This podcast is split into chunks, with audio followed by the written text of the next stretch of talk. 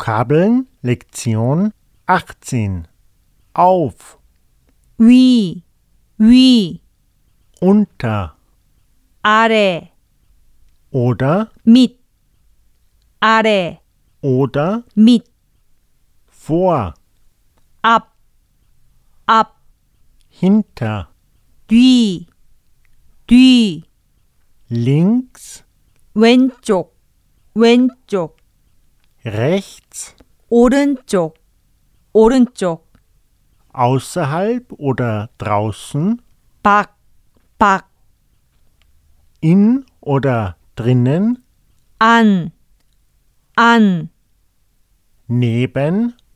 옆, 옆, zwischen, 사이, 사이,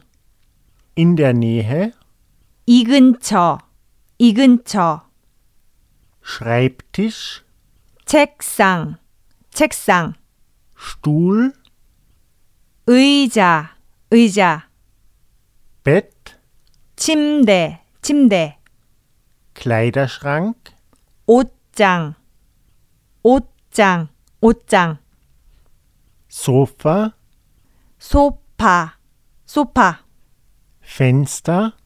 창문, 창문, Katze, 고양이,